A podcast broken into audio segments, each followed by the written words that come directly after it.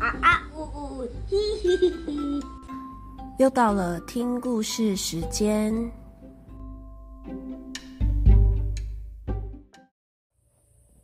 今天要讲的是布农族懒惰女孩的故事。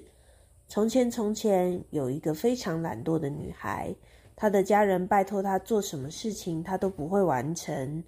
有一天家人要到山上工作要她在家里煮饭。眼看就要天黑了，家人就要回来了。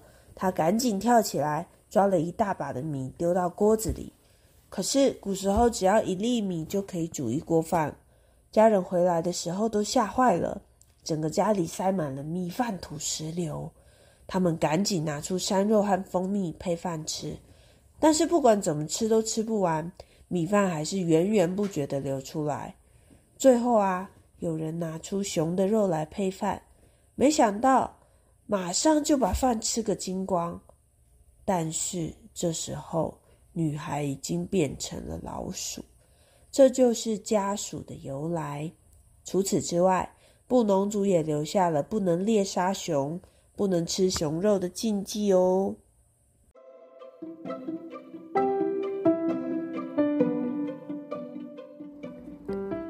谢谢小朋友今天的收听，我们下次再见喽。